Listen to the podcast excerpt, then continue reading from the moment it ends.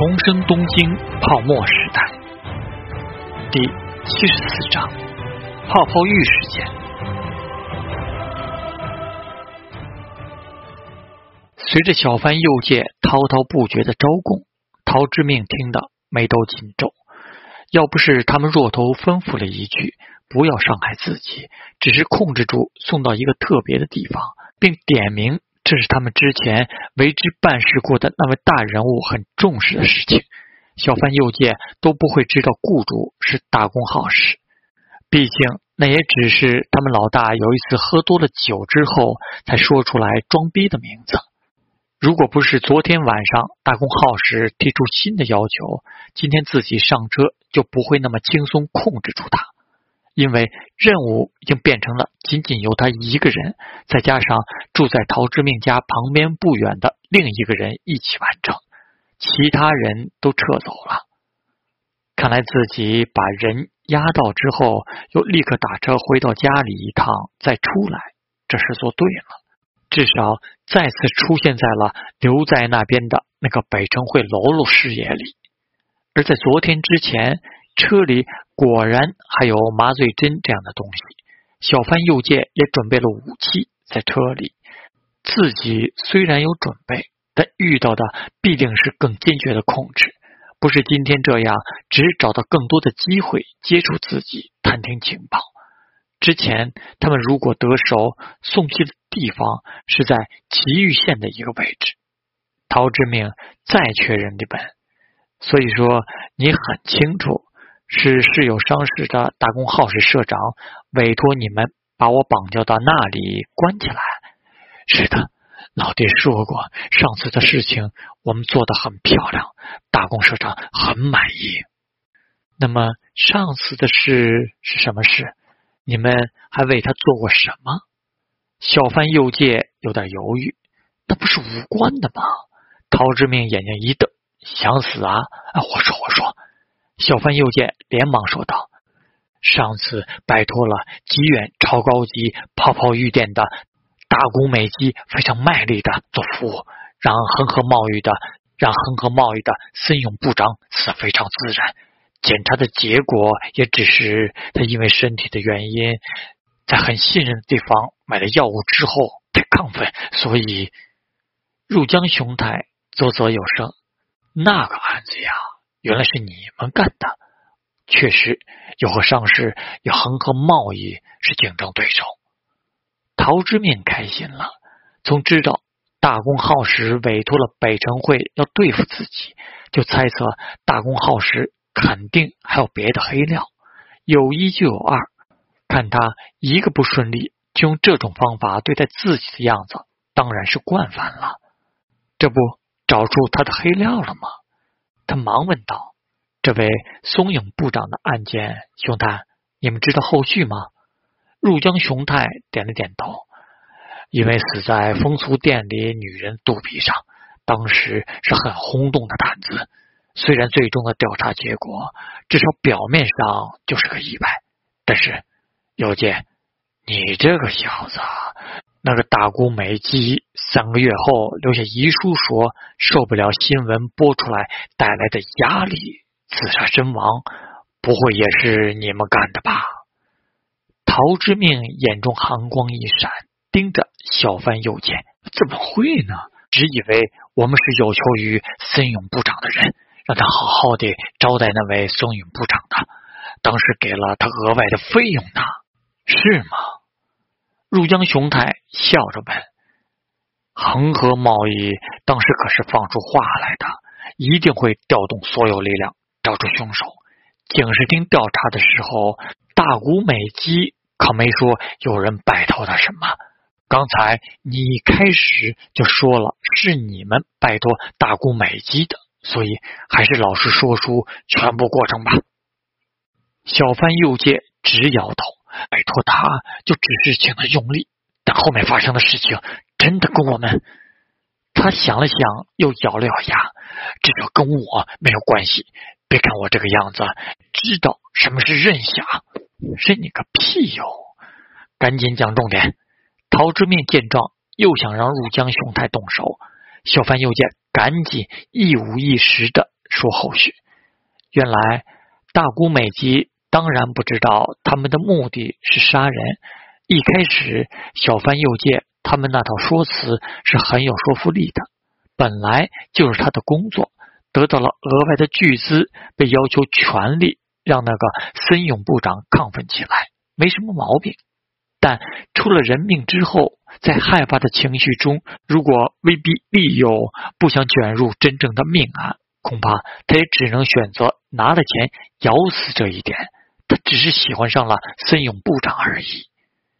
陶之命听得迷糊，为什么说是喜欢？他不就是卖的吗？你这家伙，看来是真的不懂啊！那天晚上，你不是和那个女的聊得很有手段吗？入江雄太好不容易逮着一个点，可劲儿的吐槽，啰嗦。我只是个学生，为什么会懂得泡泡浴店的规则？陶之命瞪着他，这是实情。泡泡浴什么的，也只是在小电影上看到过其中的画面。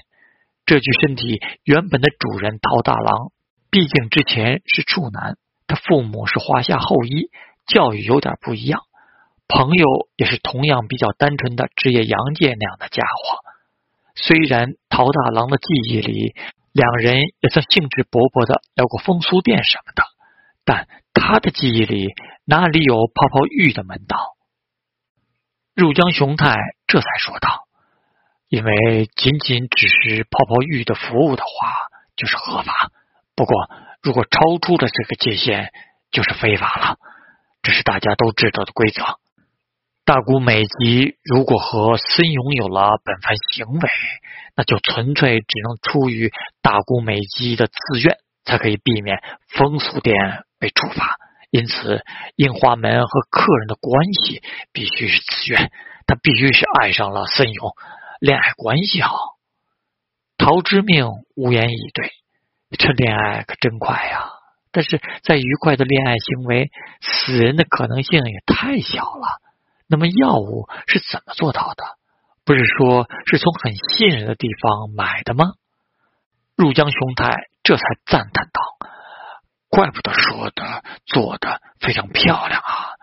又做了很周全的情报工作呢，知道森永喜欢去哪里地方，甚至也许大姑美姬是他喜欢的指定的樱花，这种情报也收集到了。特别是他购买药物的地方，能够让他从信任的店、从固定的渠道手中恰好买到做过手脚的货物，不简单呐，右键。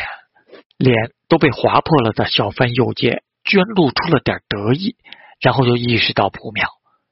陶之命笑眯眯的问：“究竟是怎么做到这一点的？说吧。”其实仅仅因为那家店恰好是我们北城会经营的罢了。那你得一个屁呀！陶之命服了，就因为从这一点作为突破口，设计了一个会发生意外的场景。